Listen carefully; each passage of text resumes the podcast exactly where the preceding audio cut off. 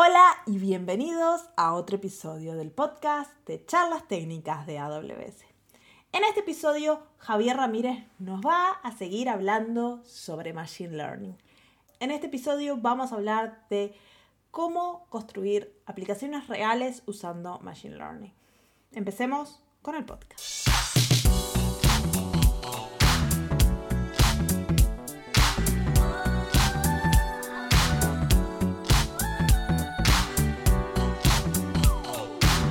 Hola, bienvenidos a un nuevo episodio del podcast Charlas Técnicas de AWS. Eh, mi nombre es Isabel Huerga y trabajo para Developer Relations en AWS.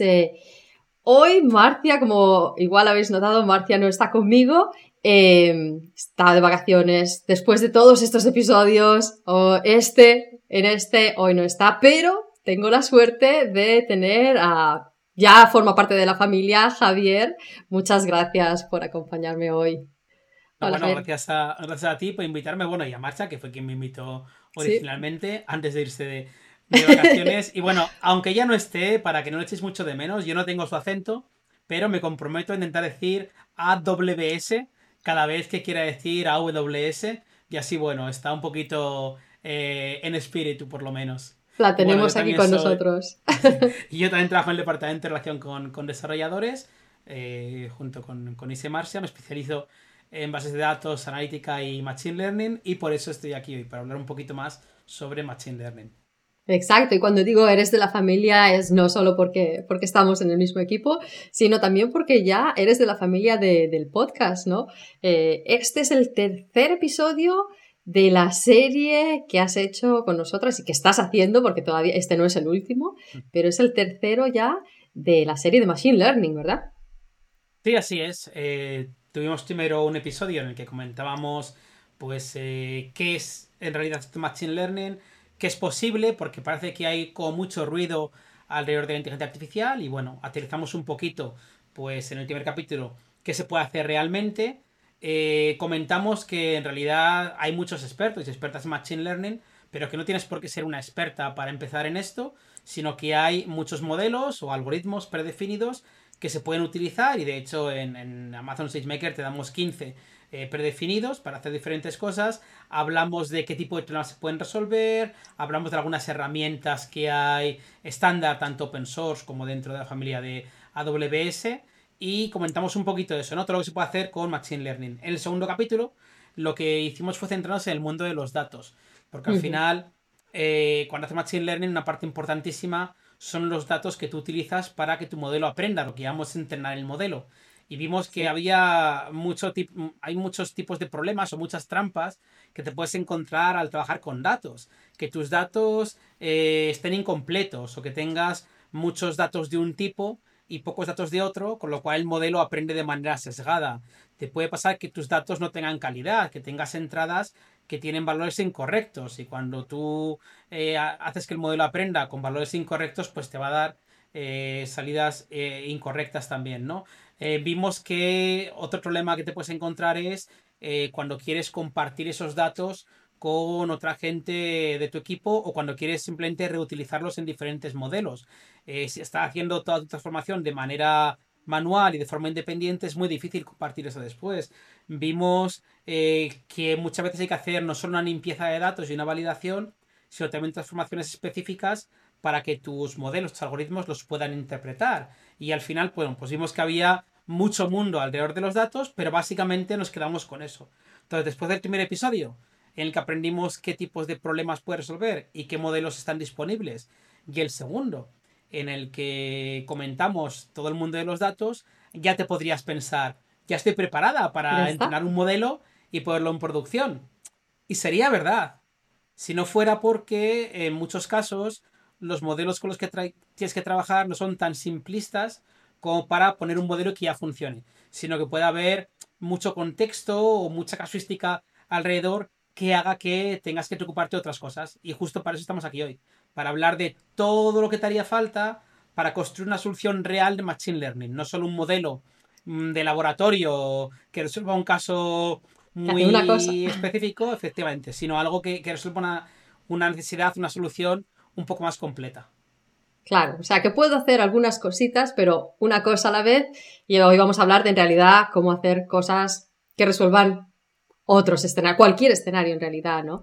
¿Y cuáles son este tipo de, ejemplos? ¿Cuáles son estos escenarios así más, más pues, elaborados? Pues, mira, hoy quiero hablar de, sobre todo, de tres o cuatro cosas. Primero, de cómo podemos combinar modelos para resolver escenarios más complejos. Ahora comentaremos alguno. También quiero hablar de cómo, eh, sin dejar el mundo de los datos, que, tratamos en el episodio anterior, quiero hablar de algunos problemas en datos que se dan en el momento no del aprendizaje, sino en el momento de la predicción, de la inferencia. Y esos problemas de datos, cómo poderlo resolver. También quiero comentar un poquito el tema de calidad. Mm, yo entreno mi modelo, tengo una calidad, ¿cómo me aseguro que no pierde calidad en el, en el futuro? ¿no? E incluso cómo puedo supervisarlo de forma manual para detectar esos problemas de calidad y para hacer que, todo funcione. Y bueno, y por último, pues hablar de algunas cosas que ofrece AWS para que tus, eh, tu trabajo sea un poquito más sencillo. Así que ese es en, a grandes rasgos lo que quiero tratar eh, en este capítulo que es, un montón de cosas y yo creo que todas muy interesantes. Em, y como decías, ¿no? Empezamos un poco por esos escenarios un poco más complejos y, cuáles, cómo, cómo los, qué, se hace en esta situación, porque con lo que decías, hemos hablado de cómo crear ese modelo, de cómo tratar los datos, pero eso es una cosa en específico. Claro, efectivamente. Mira, eh, cuando hablamos del el primer episodio, comentamos que para trabajar, por ejemplo, con lenguaje natural, con textos, tenemos diferentes tipos de algoritmos. Y, uno de los que hay, que son bastante normales, son de clasificación en temas o en tópicos. Básicamente, tú le das un texto determinado y le sueles decir qué categorías tienes disponibles y lo que hace es, pues te lo clasifica.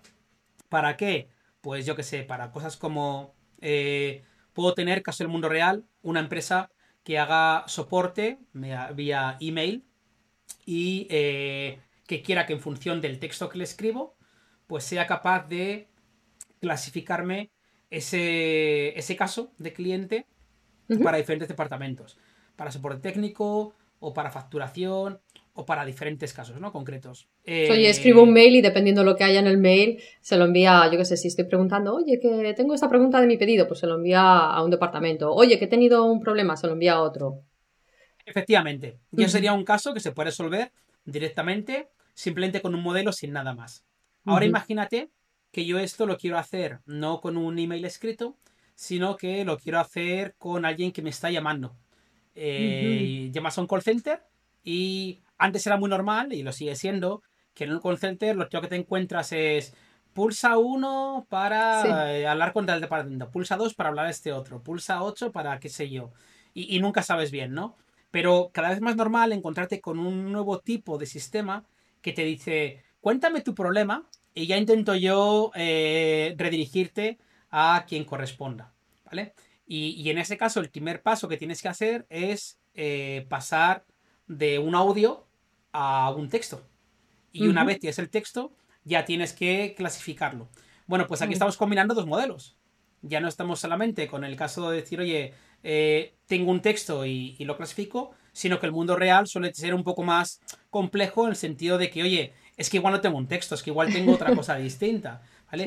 Podríamos ir más allá, es que igual tengo un audio que no está nada claro, es que igual antes de, poder pasar ese audio a un texto, igual quiero hacer cosas como eh, quitar ruido de ese audio, por ejemplo, ¿eh? por decir algo.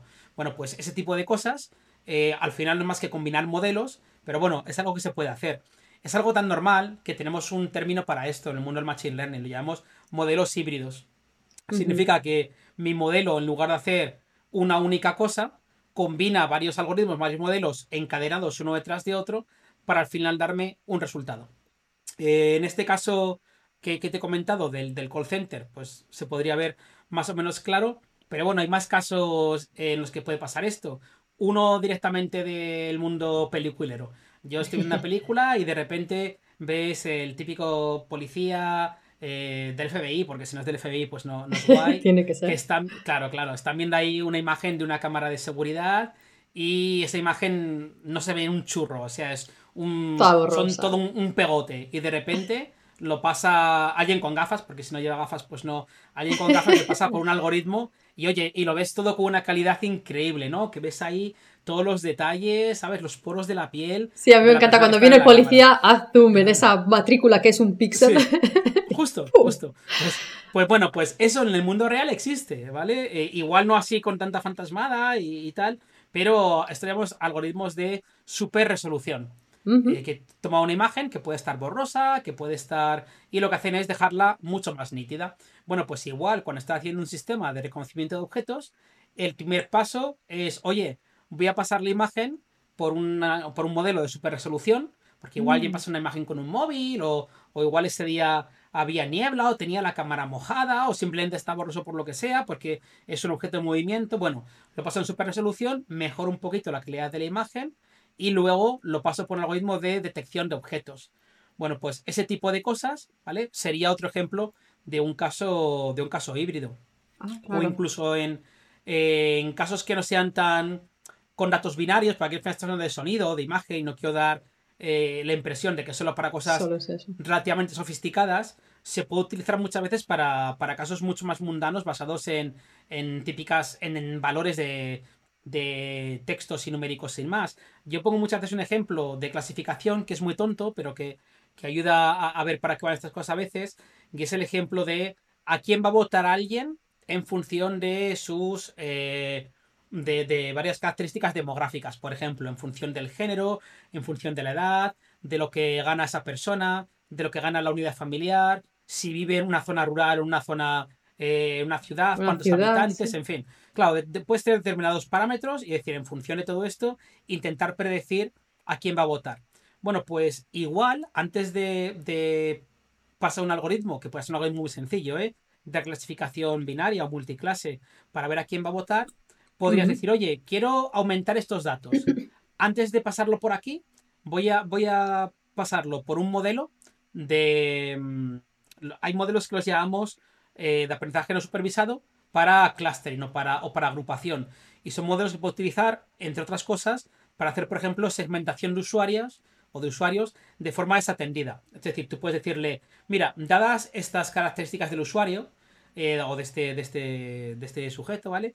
Clasifícamelo en siete grupos distintos, o en cuatro, o en cinco. Entonces, lo que hace es mirar cuáles se parecen más entre ellos y esto lo clasifica en grupos. Bueno, pues igual quieres que el tier modelo te haga una clasificación en grupos y al siguiente modelo pasarle todos los parámetros originales más este aprendido de la clasificación para aumentarlo, ¿no? Y para hacer que igual pueda predecir un poco mejor. Porque al final muchas veces combinamos diferentes tipos de modelo. Uno no supervisado que mira las, las variables entre ellas, cómo se parecen para hacerme una clase más y esto lo alimento como al siguiente. O sea que muchas veces simplemente para aumentarlos o a veces al revés para reducir. Igual a veces tienes un modelo en el que estás teniendo muchas variables de entrada, muchas características, muchas features, y tú quieres reducirlo. Tenemos modelos en Machine Learning que se llaman de, PCA, de reducción de características, que se quedan con las características principales. Pues igual primero quiero pasarlo por un PCA para ver cuáles son las importantes y esas las uso después. En fin, puedes tener con mucha casuística. El, el, tema es que muchas veces te interesa combinar varios modelos, ¿vale? Por funcionalidad, por limpieza de datos, por lo que tú quieras. Y ya por aterrizarlo en un caso del mundo real de un usuario de, AWS, que además yo este, este caso yo no lo conocía. Me lo, ha pasado, me lo ha pasado Isa cuando estábamos preparando el guion de lo que vamos a hablar hoy. Eh, me ha dicho, oye, ¿tienes algún ejemplo de esto? Digo, pues fíjate que tengo ejemplos en abstracto y tengo cosas que han pasado a mí, pero de usuarios que pueda referenciar de AWS no tenía ninguno. Y me dice, mira, creo que tengo uno yo. Y, es de mi zona. sí, sí. Es de donde vivo. uno de, claro, de la Universidad de Oxford, que tiene una cosa muy curiosa. La Universidad de Oxford, sabéis que aparte de universidad, e, es, es muchas otras cosas. Y unas cosas que tiene es una colección de 21 millones de objetos en lo que llaman los museos y bibliotecas de jardines. Y, básicamente, en este Glam Glam, eh, en inglés, Gardens, Libraries and Museums, y, y, en este conjunto de 21 millones de objetos, pues lo que hacen es, tienen muchísimos objetos que no pueden, no tienen tiempo material de, clasificarlos, de catalogarlos, y les da mucha pena, ¿no? Poder tener ese, e, ese tesoro sin poder catalogar. Y lo iban haciendo poco a poco a mano. Bueno, y decidieron aplicar esta clasificación de forma automática o semiautomática, porque al final hay partes que tienen que hacer a mano. Eh, y en concreto hay un caso que tienen y es para catalogar monedas antiguas. Ellos cuando catalogaban monedas antiguas, pues tenían eh, eso, pues eh, gente que se dedicaba a decir esta moneda de este tipo, esta moneda de este otro. Y bueno, decidieron entrenar, usando Amazon SageMaker, entrenar un modelo que pudiera clasificar las monedas de forma más interesante. Y este modelo tiene varios pasos. Y el primero de ellos es muy parecido a lo que os decía antes de las películas de espías, solo que sin fantasmadas. Lo que hacen es, vale, claro. La vida real. Eh, eh, sí, efectivamente, de la vida real, ni más ni menos. Y además, para que no se me olvide, mira, he dejado que está aquí delante para no decir nada que sea, que sea incorrecto. Entonces, eh, ahora mismo ellos tienen 11 modelos que combinan para diferentes cosas con, con SageMaker. No todos van encadenados, pero bueno, tienen 11 modelos distintos. Y el tipo de cosas que hacen es, lo primero es, eh, hacen un preprocesado de la imagen. Eh, porque al final, cuando haces Machine Learning, pues bueno, la imagen hay que, hay que ponerla en la misma resolución, hay que hacerle diferentes tipos de cosas. Luego, un que tengan es que si la foto que has tomado no estaba justo de frente, sus modelos no reconocían bien. Y lo que hicieron es, si las fotos están giradas, básicamente lo que hace, si está oblicua, la imagen, lo que hace el modelo es transformarla para que la imagen parezca que está plana, que no está, que está de frente, ¿no? Y esto es un, lo que hace un modelo antes de que llegue el siguiente modelo que sí que es capaz de clasificar la imagen, pero como ha sido entrenado con, con ejemplos que solo se veían claramente de frente, cuando estaban de lado se confundía. Bueno, pues lo que hace es eso, ¿no? El primer modelo te la transforma, el siguiente hace este, tiene otros que lo que hacen es las imágenes borrosas las dejan más nítidas, otros que le quitan ruido a la imagen si está muy granulada, tienen otro que hace justamente lo que decía antes, ¿no? De la super resolución, te da mayor resolución y al final lo que consiguen con esto es que incluso imágenes de teléfonos móviles con poca resolución se puedan utilizar para eh, clasificar en el modelo. Y bueno, y, sobre todo lo que es interesante es que hablaban de el tiempo que le había, que le llegaba antes, ¿no? hacer esta clasificación. En un momento dado decían, y no me quiero confundir, perdona, porque lo he visto antes, pero se me ha ido... Pero era bastante diferente, ¿no? La, sí, sí. mira, justo, aquí decía, decía, decía que con esta clasificación de simplemente con el transformar imágenes, ponerlas en su sitio y tal, dice que han ahorrado como, como tres años de trabajo. Tres años, ¿eh? De trabajo de sus voluntarios, solo con esta parte de este primer pipeline, ¿no? De, encadenar diferentes, diferentes modelos. Y bueno, luego en el caso de uso, que si queréis lo puedes poner los enlaces, sí, que da varios, eh, varios ejemplos de, clasificación, de tiempos que ahorrado y un poquito más de detalle, pero para que veáis que esto funciona. Y por aterrizarlo ya en, AWS, bueno, pues dentro de SageMaker tenemos una, una característica eh, que lo llamamos los modelos. Eh, en la documentación me ha costado un poco encontrarlo porque tiene un par de cosas, pero bueno, si buscáis por Inference Pipeline, Pipeline o, no sé. pondremos, también podemos poner el link directamente pues, así, más pues, fácil, no pues, tenéis que buscar. un Inference Pipeline vale justo para eso, para el caso de uso de tener varios modelos en serie. Y básicamente lo que te permite es combinar varios contenedores de, la, de forma que la salida de uno es la entrada del siguiente. Y con esto te ah. montas un pipeline en el que tú puedes tener un modelo que la salida para la otra sea para el otro. La gracia de esto es que tú desplegas como una sola unidad. ¿Vale? Entonces, bueno, te deja. Al final, cada modelo tienes que entrenar de manera independiente, pero tienes toda la parte de las llamadas. Que a ver, esto sin SageMaker te lo podría hacer. Simplemente llamas a un modelo, a la salida de uno, le llamas al otro, la salida de uno. Pero bueno, te hace la vida un poquito más fácil, ¿no? Que es de lo que se trata. O sea, no te hacemos nada que se pudiera hacer antes. Claro, simplemente que se pudiera hacer de una forma un poquito más eh, interesante. Así que bueno, esta sería la, primera parte que quería comentar, ¿no? Que parece, una vez te la cuentan, es muy obvia. Oye, es verdad que haces de combinar modelos. Bueno, pues efectivamente, hay que combinar modelos y la gente lo hace de verdad. No es una cosa que, que, sea No es, de hecho, no es entrada, magia, salida. en realidad, cuando miras la magia, en realidad son muchos, muchos modelos. es, lo más, normal. Yo, yo bueno, ahora, ahora comentando, ¿no? Pero yo, por ejemplo, cosas que he visto eh, en el pasado también, y creo que la gente de Oxford en su caso lo mencionaban, pero cosas como tengo un primer modelo para reconocimiento de imágenes. Pues igual puedes tener un primer modelo que lo que haga sea identificar dónde hay una persona y eliminar todo el fondo y quedar solo con el mm. sujeto. Y así el modelo que tiene que identificar a la persona lo tiene mucho más, fácil. Porque una vez le has quitado todo lo del fondo, como que es más sencillo aprender a identificar a una persona que es todo el ruido, ¿no? Este tipo de cosas pues son bastante, bastante normales. Así que ya os digo que es, es algo súper habitual.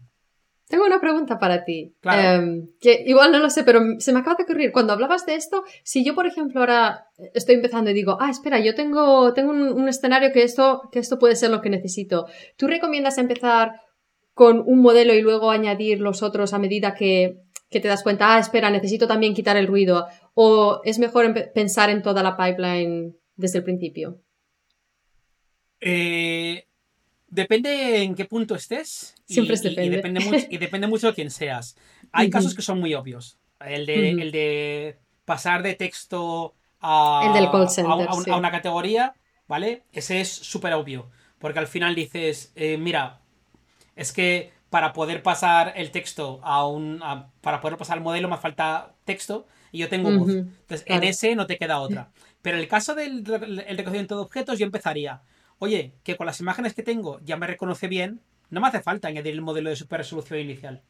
Porque muchas veces, según qué objeto estás que reconocer y según la calidad de tus imágenes, ya te sirve con eso. Entonces, ¿para qué te vas a complicar la vida en, meterle nada más, no? Eh, o, lo mismo, el caso que te decía de las elecciones. Quiero hacerme primero una clasificación extra, pues muchas veces no. Lo que pasa es que a veces llegas al punto en el que dices, he hecho todo lo que se me ocurría hacerle a este modelo para optimizarlo y solo consigo una, eh, una precisión, la que tú quieras, del 85%. ¿Cómo podría aumentar datos? Y empiezas a pensar, oye, pues igual si, si añado eh, un dato sintético que consigo con otro modelo, y ahí es donde empieza a darle vueltas, ¿no? Pero para este tipo de casos no suele ser obvio. Otra cosa es que tú estés siguiendo ya, que esto pasa mucho, estés siguiendo algo que has leído en un paper o has leído en un blog, que alguien dice, oye, mira, el estado del arte a día de hoy para hacer personalización es primero aplicar este paso, luego este otro y después una red neuronal. Vale, pues ya está. Los aplicas porque vas a tiro hecho. Pero, pero de normal yo recomendaría, no sé que sea súper obvio, tiras con tu modelo y solo le añades cosas en función de si, si te va haciendo falta. O incluso algo que quería comentar un poco, un poco después, porque aquí perfecto, muchas veces la solución ya existe. Por ejemplo, para el caso del call center, en AWS tenemos un servicio, se llama Amazon Connect, que te permite directamente a cuando un usuario de una, una usuaria llama a un call center y quieres aplicar cierto tipo de inteligencia a la voz, por ejemplo, clasificar su petición en temas, como hablábamos antes, o detectar sentimiento, si la persona aparte que está enfadándose por momentos, puedes en tiempo real aplicar esto en Amazon Connect con cero programación, porque te lo damos como un API.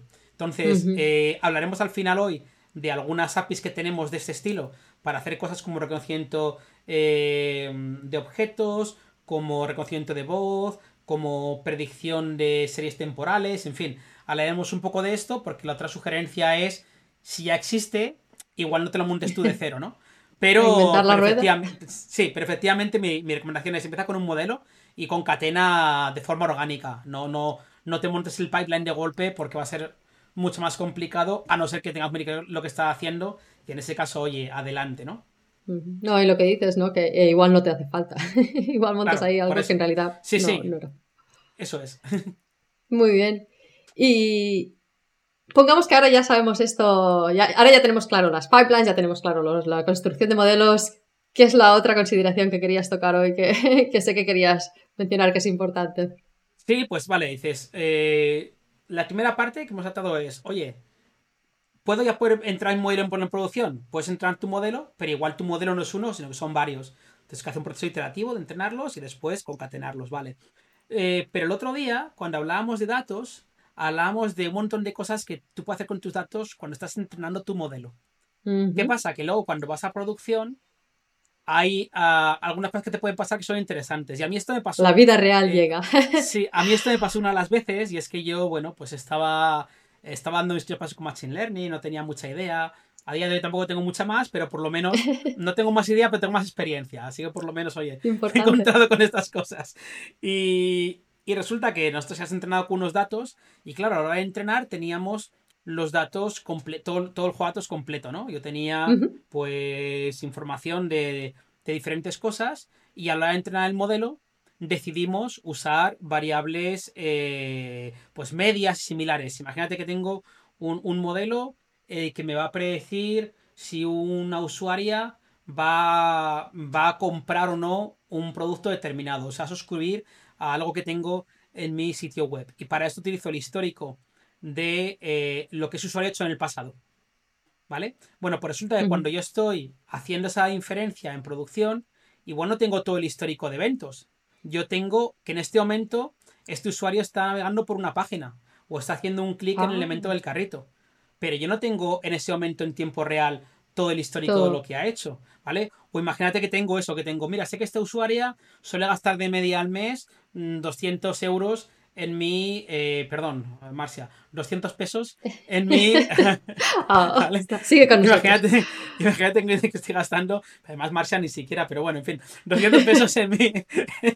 en mi eh, no, sé qué se usa en, en, eh, en, Helsinki, pero bueno, 200 unidades monetarias cada mes. Bueno, pero es que yo igual, el momento que la usuaria está haciendo clic en ese evento, no tengo ese histórico. Entonces, una cosa que hay que tener en cuenta que es importante es que yo, cuando estoy haciendo inferencia en un modelo, me hace falta tener la misma información que yo tenía cuando estaba entrenando el modelo. claro, si no el modelo dice me falta.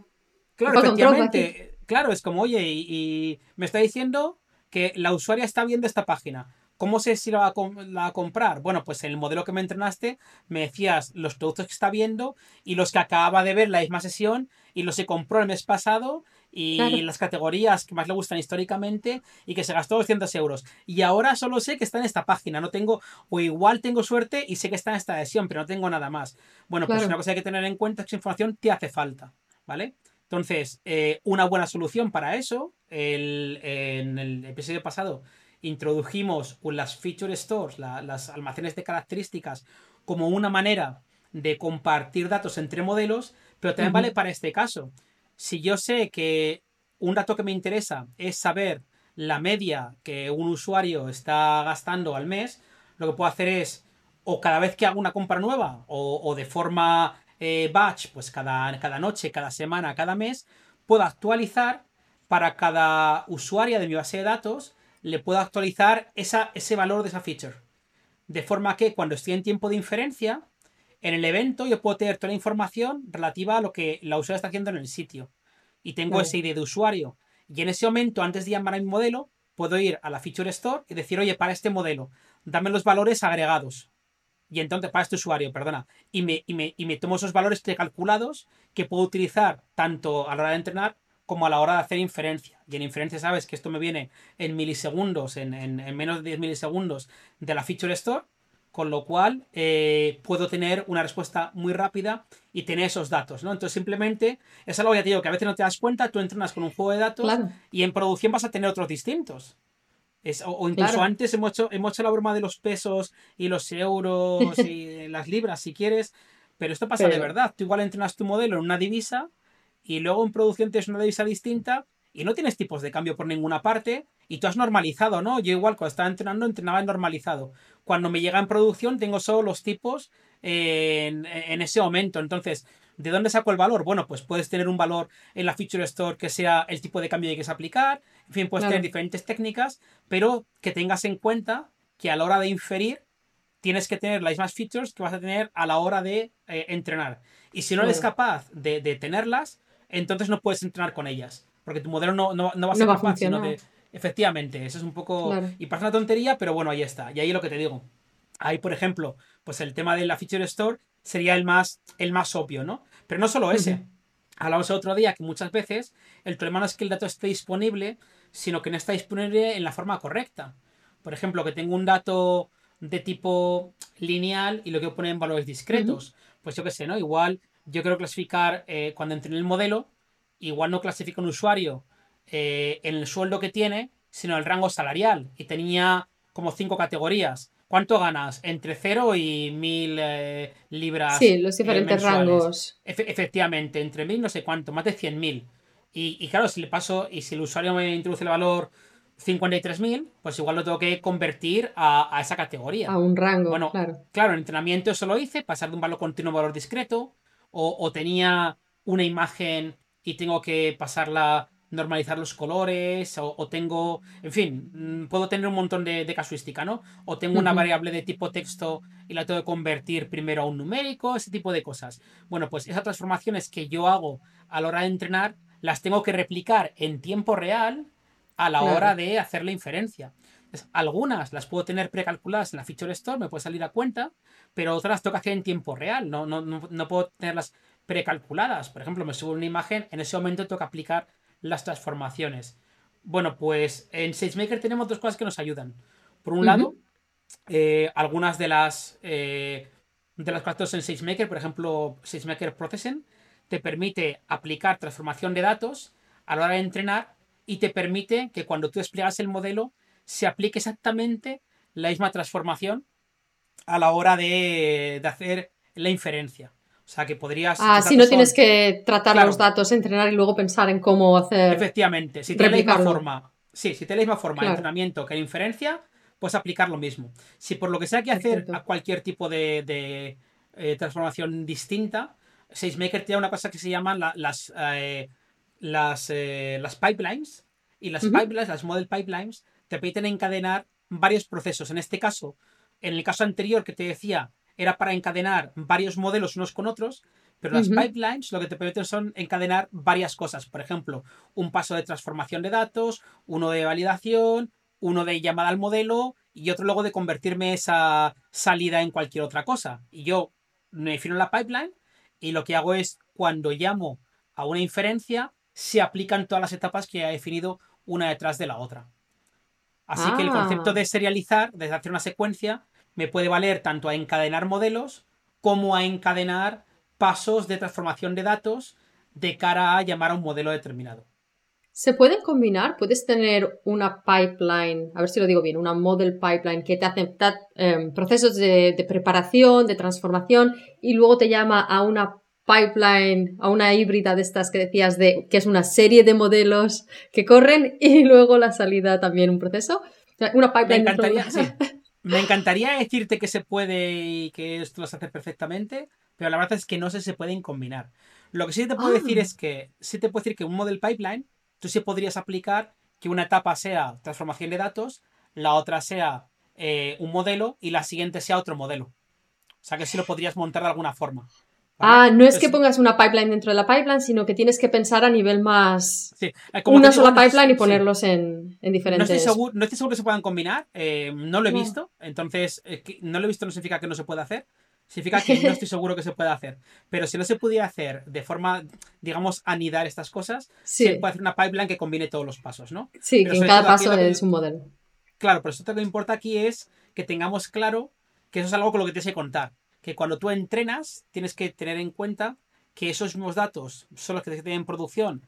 El proceso que aplicas de limpieza y transformación lo tienes que aplicar en producción, pero que no te preocupes porque sabiendo que esto es así, SageMaker te da mecanismos para que eso sea gestionable, que no, que no sea súper complicado tenerlo que, que hacer.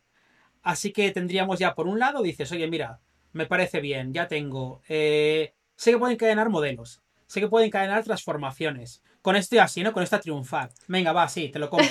con esto dices, pones tu modelo o tu, pipeline en... Normalmente va a ser una pipeline, porque si no lleva...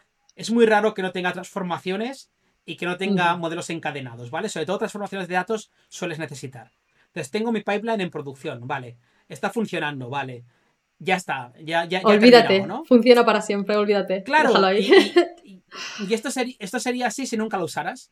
Pero con el tiempo, con el tiempo lo que te va a pasar es que tú entrenaste con un juego de datos y de repente eh, estás haciendo predicciones y te puede pasar que la realidad, los datos con lo que tú entrenaste en su modelo, no sean representativos de lo que está haciendo ahora tu base de, usuarios o eh, en, tu sitio, ¿no? sí, que cambian las cosas, cambian. ¿no? Claro, efectivamente, ¿sabes? Es como, vale, pues en su día esto era lo importante, pero ahora igual ya no. Entonces, es ¿cómo te das cuenta de que ha cambiado esto? La, la primera parte es, ¿cómo sé que esto no está funcionando? Bueno, pues en el pasado, la, forma de hacer esto era, una era no hacer nada hasta que alguien se quejara. hasta que, se dé cuenta alguien. sí, es, es, una cosa muy normal. Esto ya está en producción, pues ya está, ¿no? Eh, otra era de vez en cuando echarle un ojo a algunas métricas. Una solución un poco mejor es automatizar esto. Y desde hace ya un tiempo, SageMaker tiene una función que le llama Monitor, que empezó siendo muy pequeña y ha ido creciendo y me gusta mucho. El SageMaker Monitor te permite monitorizar cuatro cosas distintas. Te permite primero ver si tu modelo está empeorando. Cuando tú entrenas un modelo, los modelos te dan eh, lo que llaman una, una precisión. Y también cuando eh, te da una. Cuando un modelo te da una. Cuando es una inferencia, una predicción, te suele decir qué nivel de confianza tienes.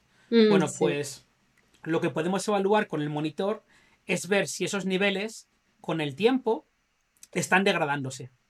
Es decir, oye, parecería que ahora, a la hora de entrenar el modelo, con datos nuevos, me está dando peor confianza que antes. O a la hora de predecir, me está dando peores predicciones. Bueno, pues el monitor te puede automatizar eso y puede ¿Qué es lo que puede hacer que, degraden, que degraden pues estos valores? Pues ah, algo tan fácil como que yo entrené, imagínate que estoy haciendo un modelo en el que estoy viendo cuáles son las probabilidades de que alguien compre mi sitio. Y cuando yo empecé, el universo de mis usuarios eran todo usuarios de, Android que habían estudiado en mi universidad y que vivían en una ciudad grande y que tenía un determinado nivel económico. Y mi aplicación ahora lo empieza a petar, empieza a conseguir más usuarias, más usuarios de un background más diverso. Y de repente resulta que eh, para esos usuarios las recomendaciones dependen de otros factores. Y, no me había dado cuenta. Y la predicción no es tan buena, claro. Efectivamente, puede pasar eso, ¿no? Que ya muchas veces, pues eso, simplemente que al diversificar mi base de usuarios deje tan uniforme y no tenga en cuenta pues determinados, determinados parámetros, ¿no? Entonces, eso puede ser una, una parte. Entonces, la primera parte es que te puede avisar si la predicción está fallando. Y ahí ya, pues tú puedes tener eh, tu científica de datos que va a ver, oye, el modelo, reentrenar, intentar diagnosticar qué está pasando. Eh, también te puede pasar que tú eh, lo que tengas sea un problema de, de sesgo. Y es que cuando tú entrenaste tu modelo con tus datos, tenías una cosa de laboratorio que habías curado muy bien y tenías datos muy, muy interesantes, es muy normal, es muy normal ir entrenando el modelo en diferentes interacciones con datos, con los datos nuevos de producción. ¿Qué pasa? Que si tus datos nuevos empiezan a estar menos balanceados, pues al final pues, puedes desarrollar un sesgo en tu modelo y que lo que aprenda se aplique muy bien para un caso determinado, pero no para el resto de, individuos o de individuas en tu, eh, en tu base de datos, ¿no? Entonces, una cosa que te deja hacer el monitor desde, desde este reinvent es eh, aplicar.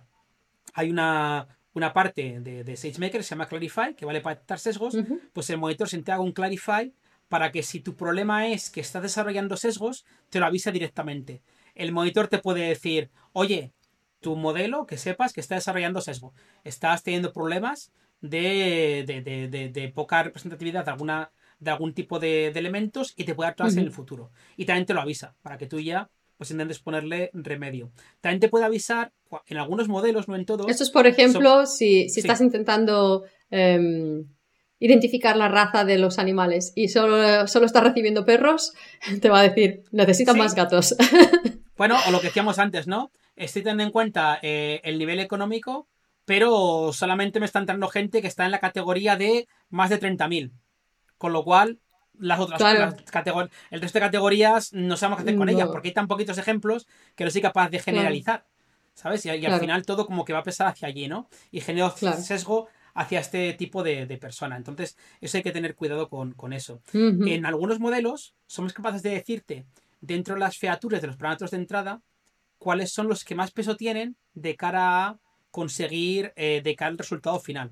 Te puedo decir, oye, mira, dentro de toda esta información, la más importante es cuánto gana. Todo lo demás ayuda un poquito al resultado, pero que sea hombre o mujer, que iba a una ciudad pequeña, nada. si gana más de 50.000, vota conservador. Y si gana menos, vota, por decir algo, ¿eh? Es, la más importante para esto, ¿vale? Podría ser, ¿no? Eh, bueno, pues eh, este, estas características, lo que, lo que te permite hacer el monitor es detectar si en algún momento ese ranking de cuáles contribuyen más ha cambiado. Que también te puede ah. pasar, oye, el modelo cuando lo entrenaste, resulta que antes la que más le influía era esta, pero ahora con los datos nuevos que me estás pasando, resulta que ahora la que más influye es esta otra. Por si lo quieres revisar, igual lo dices, vale, es correcto, pero igual es un problema a la hora de definir tu modelo. Entonces también te puede avisar si ha habido un cambio en lo que sea eso, ¿no? La, asignación de importancia a las características. Y también te puede avisar si lo que estás teniendo problemas es en los datos de entrada. Te puede pasar que tú cuando entras en tu modelo, de nuevo, tu juego de datos de perfecto de laboratorio funcionaba muy bien, pero cuando luego tienen datos de producción, puede que los datos, por lo que sea, porque ha habido un cambio en, un, en una aplicación, por cualquier cosa, los, datos ahora te lleguen distintos. Por ejemplo, que una magnitud solía llegarte siempre entre 0 eh, y 1 y de repente estás viendo un montón de valores que están por encima de 20, por encima de 50 y te puede avisar el monitor y decirte, oye, que sepas que yo hice, cuando tú pones el monitor, hace un análisis estadístico de tus datos de entrenamiento. Y luego en tiempo real, en, producción, lo que hace es comparar si los datos que llegan encajan en ese análisis o se están ah. desviando. Entonces, si esta desviación, te avisa que sepas que en producción estoy viendo datos que no encajan con la, con la estadística de lo que yo tenía de datos de entrenamiento. A mí me pasó una vez en, un caso de analítica, una tontería, eh, y es que alguien estaba utilizando. Nosotros teníamos una base de datos en la que teníamos valores de pedidos y los valores de pedidos estaban en euros. Y un buen día, en desarrollo, alguien decidió, y claro, no era una empresa muy grande, no nos enteramos, de repente los datos venían no en, no en euros, sino en céntimos de euro. Y nosotros desde el departamento de analítica un día detectamos que de repente... Pequeño detalle. claro, de repente vimos que nuestros informes nos daban datos 100 veces más grande de lo normal. Y dijimos, ¿cómo puede ser? O sea, todos celebrando. Que, ha cambiado de una semana para otra, que estamos vendiendo mucho más de lo normal, porque esto fue así, ¿no? Y después de darle unas vueltas, nos costó, ¿eh? Porque era complicado en esos datos, nos dimos cuenta que el problema era que desde un día determinado había un valor que está multiplicado por 100.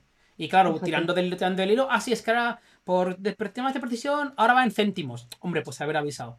Bueno, pues esto te puede pasar. Tú, tu equipo de desarrollo va por un lado, tu equipo de Machine Learning va por otro, cambian algo, tú no te enteras, bueno, pues el, monitor te ayuda también a detectar si hay datos, si datos te llegan vacíos que antes no llegaban, si te vienen en, rangos que antes no llegaban, si tenías, yo qué sé, lista de provincias o lista de países y te llegan códigos de país que nunca había visto antes, ese tipo de cosas el monitor te las puede avisar para que tú veas si realmente, claro, pues, eh, y, es, genial porque todo esto te lo da de forma automatizada. Así que el monitor no te arregla nada, porque no te arregla nada, el monitor es un chivato que te dice, tienes un problema con la precisión, resulta que tus datos ahora vienen mal, uy, las características han cambiado, oye, cuida que tienes sesgo, no te dice cómo solucionar nada, pero al menos te avisa. Échale un ojo, ¿vale? Y mira a ver si, si esto es un problema o si nos va bien, ¿no? Pero, Esta iba a ser mi pregunta. Te lo detecta, pero, pero ¿y luego qué? No, no, Todavía no. No sé, no sé si en algún momento, ¿sabes? Tendremos. pero a día de hoy solo te avisa. Aquí es bastante, ¿eh? Ya, ya, ya por lo menos sabes que algo tienes ahí. Esto de automáticamente automática sin que hagas nada más. Y que ya es mucho, que ya ayuda mucho. ya, es, ya es. Y relacionado con los datos, una cosa que también me resulta eh, muy interesante es que eh, a veces lo que quieres validar no es tanto que tu modelo esté funcionando con precisión o no, sino que es que una persona valide que realmente lo que estás prediciendo tiene sentido. Y un servicio que lanzamos hace un tiempo que se llama Amazon Augmented AI, es un nombre muy raro, lo llamamos A2, A2 AI, bueno, vamos, Amazon Augmented AI, lo que hace es, eh, te permite meter al humano dentro del, del, ah, de este ciclo de clasificación. ¿Qué es lo que hace? Imagínate que es un modelo que está haciendo unas predicciones y por lo general está bastante confiado como para decir que todo va bien. Pero de repente le llega algo para lo que no tiene idea cómo responder. Te dice, uy, aquí estoy muy dudoso, tengo solo un 50% de confianza o un 43%, no sé qué hacer con esto.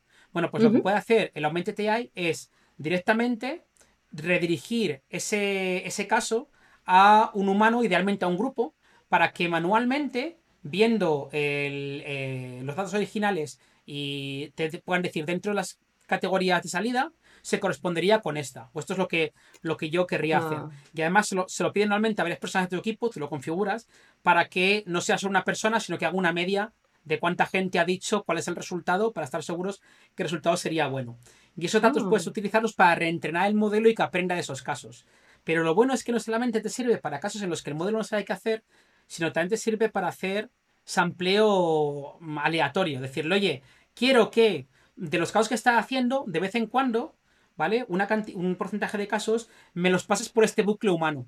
¿Para qué? Para que validemos que realmente lo que el modelo está dando y lo que diría una persona se corresponde. y tú puedas verificar, claro, tú puedes verificar que un humano realmente está viendo esto con una cantidad de datos. Y te damos esa forma de combinar un flujo automático con un flujo manual. Por ejemplo, el NHS en Reino Unido, el sistema de, salud del Reino Unido, eh, dice que para es muy interesante porque están utilizando estos sistemas para cosas como, por ejemplo, eh, facturación a, pacientes, ¿no? En casos en que, en, que algo no sea gratis. Dice que combinar allí el factor humano con la automatización es importantísimo. Y están, estamos utilizando este tipo de sistemas. O, por ejemplo, eh, T-Mobile, una operadora telefónica estadounidense, decía lo mismo, ¿no? Están utilizando para hacer descuentos personalizados a usuarios y se quieren asegurar que esos descuentos que el sistema automatiza tienen sentido. Entonces pasan de vez en cuando Mm, muestras aleatorias para ver que efectivamente una persona aplicaría, visto el historial de un cliente, el mismo descuento que está aplicando la máquina. Y si no, pues reentrenar. O sea que está muy bien para que tú puedas tener. Que, no sea un sistema que va a ciegas, ¿no? Sino que realmente tengas esa. Puedes confirmar la calidad de los resultados. Efectivamente, esa forma de entrada. Así pues se decía cuando empezábamos hoy que, eh, que no es tan fácil como entrenar un modelo, tener datos buenos, ponerlo en producción, sino que para una solución real quieres tener este tipo de eh, validaciones, combinar modelos, asegurarte que tus datos eh, se transforman igual cuando estabas eh, entrenando, incluso la capacidad de tener una, una persona que pueda trabajar con esto. Y bueno el modelo sigue siendo válido sí sí. Efectivamente. Y como te decía antes si no tienes que complicar la vida en estas cosas tenemos soluciones como Amazon SageMaker Jumpstart que es un, es, un eh, es un ecosistema que hemos montado dentro de SageMaker que te permite, eh, para varias soluciones que están ya estandarizadas, por ejemplo, detección de abandonos de, de una suscripción, o detección de fraude, o detección de objetos, tiene modelos preentrenados con juegos de datos ya existentes y además con modelos encadenados para que tú directamente puedas decir, mira, quiero desplegar esta solución con un clic y te va a desplegar todo el pipeline de todo lo que te hace falta para tener una solución completa. Y además, si quieres, tú puedes reentrenar con datos tuyos encima. Pero si no, ya viene preentrenada con datos genéricos. Con lo cual, para detección de objetos y cosas del estilo, te viene muy bien. Tenemos soluciones para diferentes cosas, para detección de anomalías, para detección de fraude, para detección de, objetos, como te decía, para abandono de carritos. Vamos saliendo más soluciones, pero lo mejor de esto es que son soluciones que, combinan escenarios eh, complejos, recomendaciones también, con un solo clic te automatiza todo el despliegue y te dejan modificar todo lo que quieras tú dentro de eso. E incluso a más alto nivel tenemos soluciones como Poly para hacer generación de voz o como... Eh, es el que utiliza Alexa, ¿no? Claro, como Transcribe para pasar de, de, texto a voz, que con solo llamar un API, pues te da solución. Es decir, si tú quieres, hay soluciones ya predefinidas que con muy poquito conocimiento te pueden hacer toda esta parte que hemos hablado hoy o gran parte del, proceso ya te lo dan enlatado, ¿vale? Y en algunas tú puedes reentrenar encima, en otras no, depende del servicio, pero si te estás metiendo tú, bueno, pues que sepas que para el mundo real te va a hacer falta tener en cuenta muchas cosas, pero desde AWS pues te damos esa, esa forma de, de poderlo hacer. Y yo básicamente esto es lo que os quería contar hoy que yo creo que es súper interesante y has dado muchísimas opciones eh, y muchísimas cosas a tener en consideración, porque yo creo que eso es muy importante, que cuando nos imaginamos vamos a empezar con algo y te lo imaginas en tu ambiente de, de experimentación y luego cuando se mueve a producción te das cuenta de todas las cosas que igual no has tenido en consideración, pero que son súper importantes. Así que yo creo que estos consejos son, vamos, perlas de sabiduría que vienen de la experiencia, que vamos, yo creo que es una de las mejores formas de, de aprender. Así que vamos a dejar todos los links en los comentarios Muchísimas gracias, Javier. Como siempre, es un placer escucharte y hablar contigo. Y, este no es el último episodio que vamos a tener de Machine Learning. Por si estáis interesados y os ha gustado, seguir pendientes del podcast. Em, y nos vemos en el próximo episodio con Marcia esta vez. Y muchas gracias. Hasta pronto. Chao. Muchas gracias por escuchar el podcast hasta el final. Cualquier consulta nos puedes dejar en los comentarios o en el correo electrónico que siempre está en la descripción de los episodios. Todos los links y cómo contactarse con Javier también está en la descripción de los episodios, así que pueden ir a hacerlo. Nos vemos la semana siguiente con otro episodio del podcast de charlas técnicas de AWS. ¡Chao, chao!